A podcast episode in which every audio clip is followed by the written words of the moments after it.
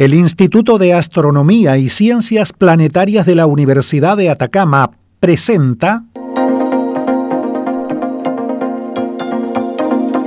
Luces en el Cielo, un reporte semanal de noticias y comentarios astronómicos, con Katy Vieira, astrónoma y académica de la Universidad de Atacama, que nos trae además una agradable selección musical para amenizar este recorrido.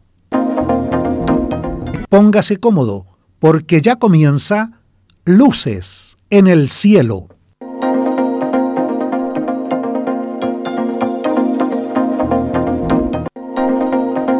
Hola amigos, hoy miércoles 15 de septiembre de 2021 iniciamos nuestro programa Luces en el Cielo, nuestra cita semanal con la astronomía y el espacio exterior, media hora de noticias interesantes y un poco de música para disfrutar.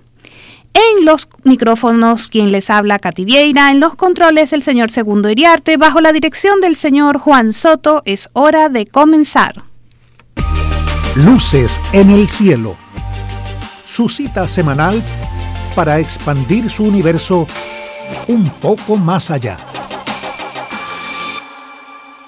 Amigos, damos inicio a nuestro programa número 4, con un poco de música como siempre. Hoy nuestro invitado estelar es el cantante colombiano Cavas y la primera canción que escucharemos de él es Mi Bombón.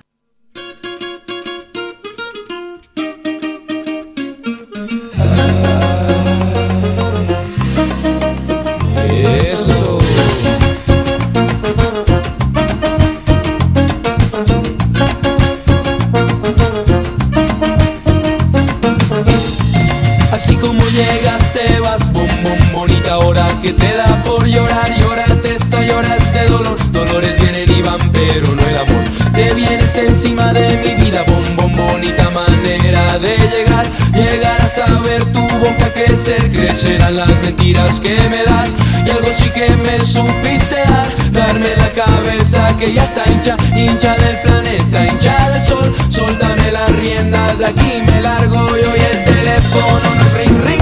Y mi corazón no da tontón y mis pasos no tienen son son. Ya no eres mi bombón bombón el teléfono teléfono no es ring ring. Y mi corazón no da tontón pasos no tienen son son. Ya no eres mi bombón bombón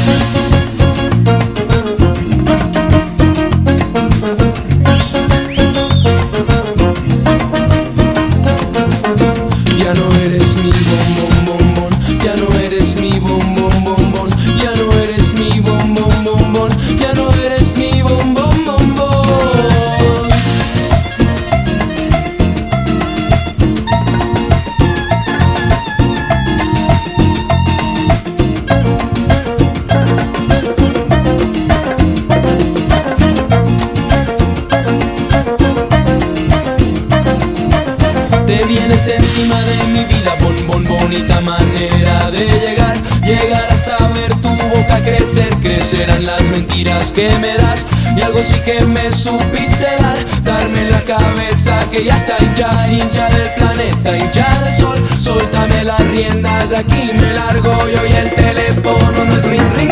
Y mi corazón no da tontón y mis pasos no tienen son son, ya no eres mi bombón bombón y el teléfono teléfono no es ring ring. Y mi corazón no da mis pasos no tienen son son, ya no eres mi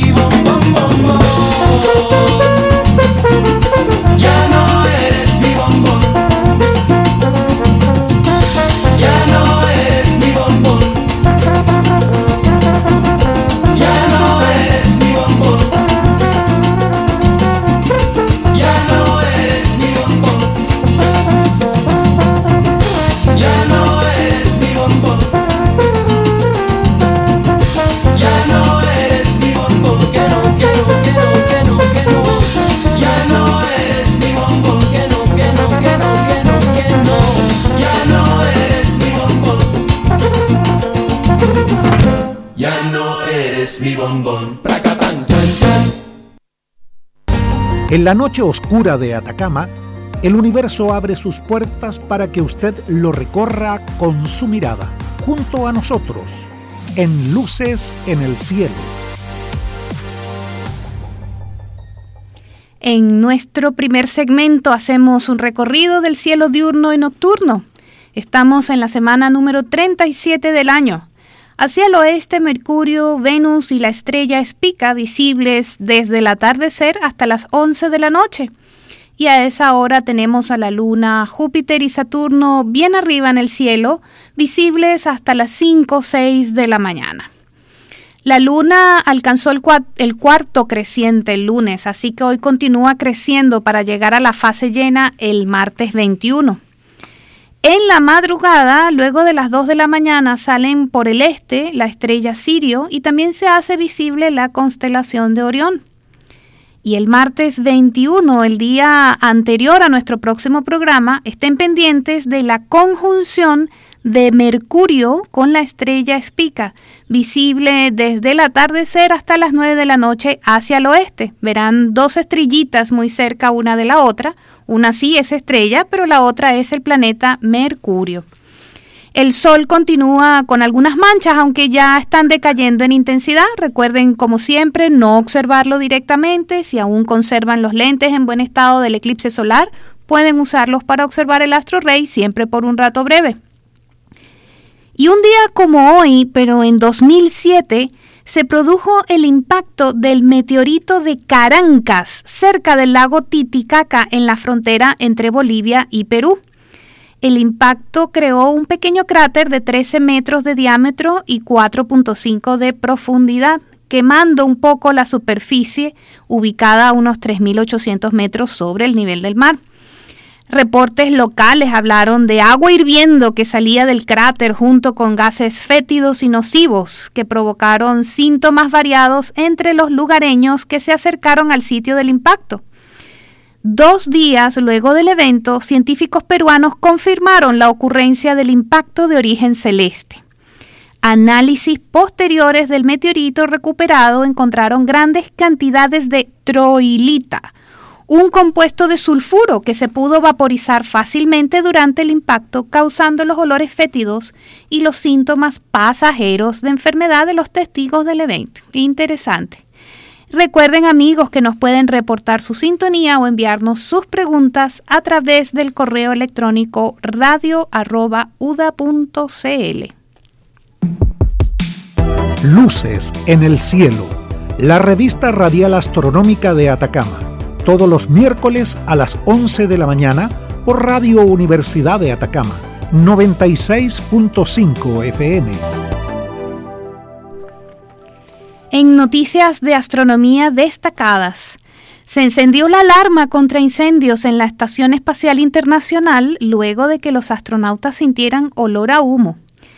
Tan lejos de la Tierra y sin muchas opciones viables de escape, esto es naturalmente una situación que preocupa. La vida en el espacio no está exenta de peligros. La Estación Espacial Internacional es una estación espacial modular que ya tiene 22 años en el espacio y que ha sido construida a lo largo de varios años, casi como un Lego, por partes y segmentos desarrollados y construidos por cinco agencias espaciales NASA, Roscosmos, JAXA, ESA y CSA de Estados Unidos, Rusia, Japón, Europa y Canadá, respectivamente. El jueves 9 de septiembre una alarma sonó en el segmento ruso Zvezda de la estación espacial durante la carga automática de una batería, de acuerdo a informes de la Agencia Espacial Roscosmos y también de la NASA. El incidente ocurrió justo antes de una caminata espacial programada y es el último de una serie de problemas que generan preocupaciones de seguridad sobre las condiciones en el segmento ruso. El astronauta francés Thomas Pesquet dijo que el olor a plástico quemado o equipo electrónico llegó al segmento estadounidense de la estación.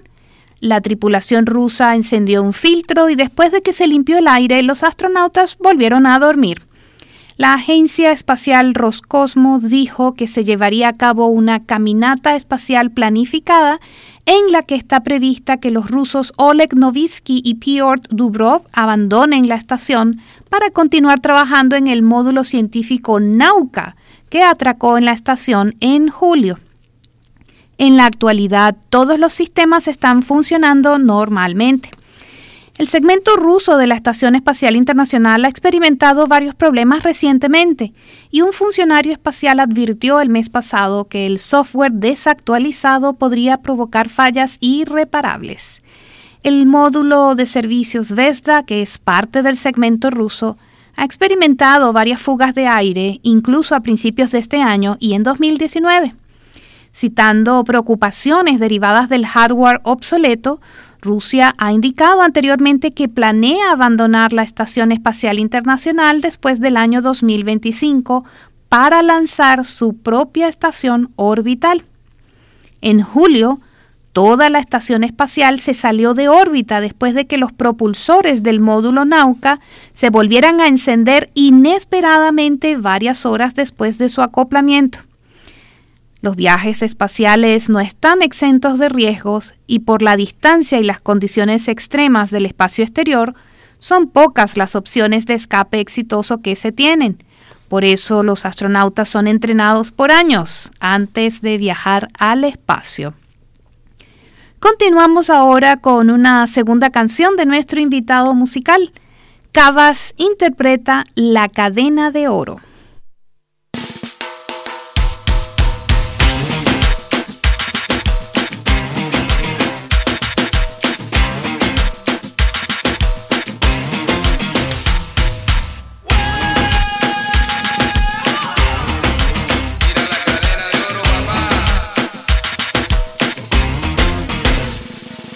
A ti te conozco de antes de que vendieras tus ojos por una cadena de oro, por una vida elegante. Has cubierto tu hermosura con un abrigo, un abrigo de amargura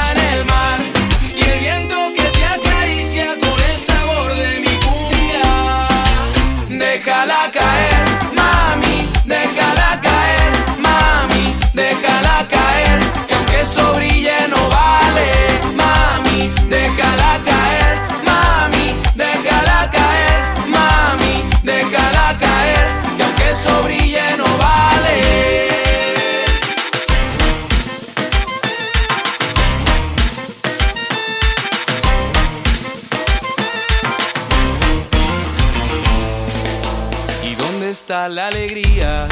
¿Y dónde está la ternura? Por adornar tu figura, perdiste lo que tenías, ahora es solo una mentira. Toda tu vida, el amor es libre, no se puede comprar con dinero tu vacío, no lo podrás llenar.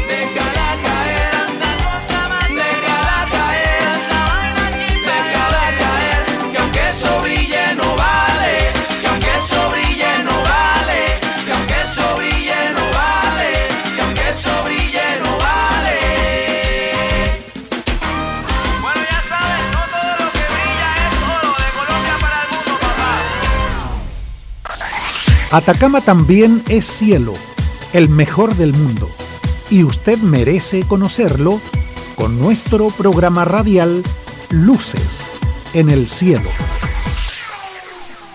Más noticias de astronomía. Cuevas marcianas ubicadas en las laderas de volcanes podrían servir de refugio para la vida, incluyendo la de futuros astronautas. Un reciente estudio demuestra que las cuevas marcianas podrían ofrecer niveles de radiación amigables con la vida. Por tanto, podrían ser algunos de los mejores lugares para buscar signos de vida en el planeta rojo. Y también podrían servir para alojar a los futuros exploradores humanos. En la actualidad, la superficie de Marte está expuesta a niveles de radiación letales para la vida tal y como la conocemos. El subsuelo marciano, en cambio, podría ofrecer protección frente a estos elevados niveles de radiación, aunque a su vez la carencia de luz visible en este entorno limitaría el tipo de organismos que podrían sobrevivir allí.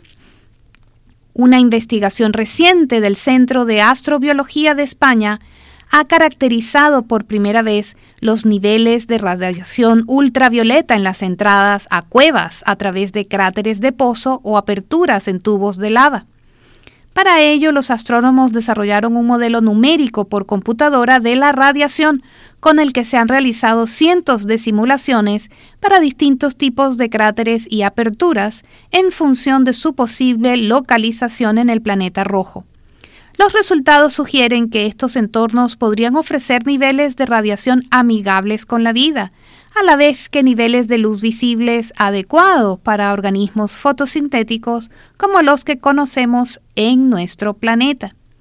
Hasta ahora, se han catalogado centenares de candidatos a posibles entradas de cuevas en la superficie de Marte, aunque ninguna misión de exploración robótica los ha visitado hasta la fecha.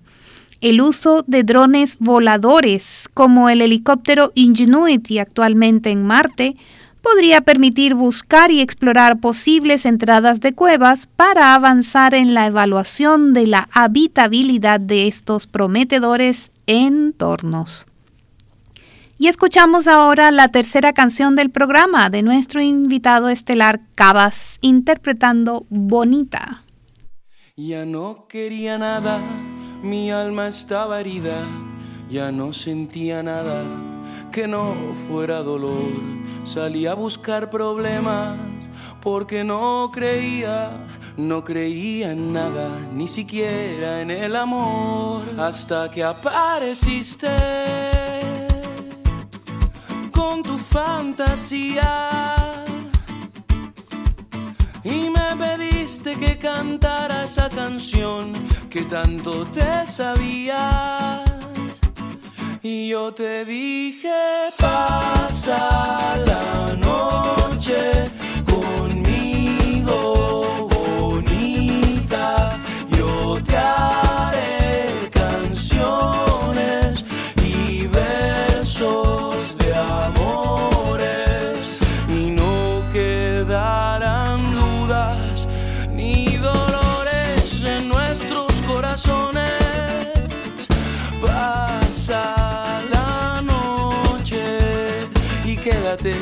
mañana todo el día. No me quedaba nada más que una honda herida que no cicatrizaba y fumaba mi razón. Pero escuché el sonido del cielo que se abría y tú aparecías y mi vida cambió hasta que apareciste con tu fantasía y me pediste que cantara esa canción que tanto te sabías. Y yo te dije, pasa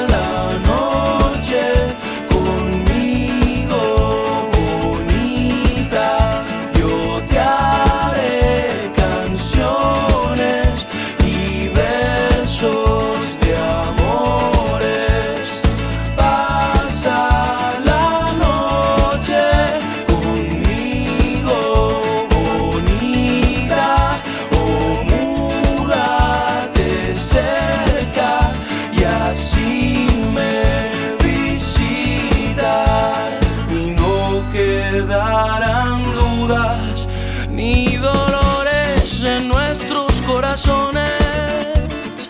Pasa la noche y quédate mañana todo el día.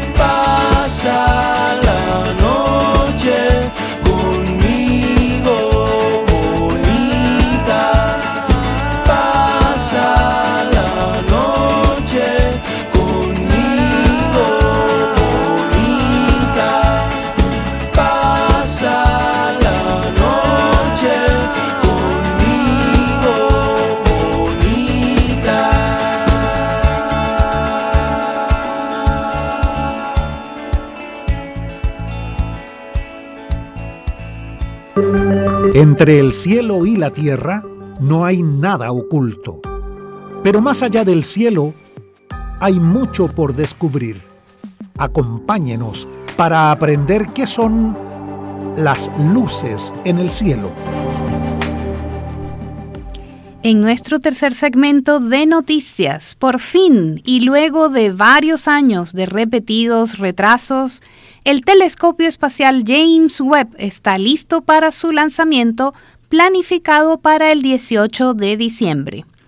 La NASA planea poner en órbita el telescopio espacial James Webb, que se convertirá en el principal observatorio del espacio profundo durante la próxima década. La agencia estableció la nueva fecha de lanzamiento objetivo en coordinación con Ariane Space después de que el James Webb completara recientemente y con éxito su riguroso régimen de pruebas, un punto de inflexión importante para la misión. Toda la misión es un proyecto conjunto de la NASA, la Agencia Espacial Europea ESA y la Agencia Espacial Canadiense, el telescopio será lanzado en un cohete Ariane 5 proporcionado por la ESA desde el Puerto Espacial Europeo en la Guayana Francesa, en la costa noreste de América del Sur. El telescopio espacial de alta complejidad se encuentra actualmente en su configuración de almacenamiento final, es decir, bien doblado y guardado, en las instalaciones del Northrop Grumman en Redondo Beach, California. Gregory Robinson, director del programa Web en la sede de la NASA en Washington, ha elogiado al equipo de trabajo que ha superado obstáculos técnicos en el camino, así como los desafíos propios de la pandemia de coronavirus. Ahora solo esperamos con ansias el gran día y la asombrosa ciencia que este nuevo telescopio traerá. Ahora están realizando las operaciones de envío, durante las cuales el observatorio se someterá a los procedimientos de cierre final y embalaje para su viaje al sitio de lanzamiento. Los principales elementos del cohete Ariane 5 que llevará al web al espacio han llegado a salvo a Kourou, Guayana Francesa, desde Europa. La revolucionaria tecnología del telescopio Webb explorará todas las fases de la historia cósmica, desde el interior de nuestro sistema solar hasta las galaxias observables más distantes del universo temprano y todo lo que se encuentra en el medio. El web revelará descubrimientos nuevos e inesperados y ayudará a la humanidad a comprender los orígenes del universo y nuestro lugar en él. El web es el sucesor del Hubble, pero observará en un rango distinto porque es un telescopio infrarrojo. Solo en el cielo más oscuro brillan todas las estrellas, como luces en el cielo. Amigos, hemos llegado al final de Luces en el Cielo, su programa de astronomía en Radio Universidad de Atacama. Puede escucharnos nuevamente esta misma noche en nuestra retransmisión a las 22.30. Los esperamos el próximo miércoles desde el desierto de Atacama bajo los cielos más limpios del mundo en la frecuencia modulada 96.5. Hasta la próxima.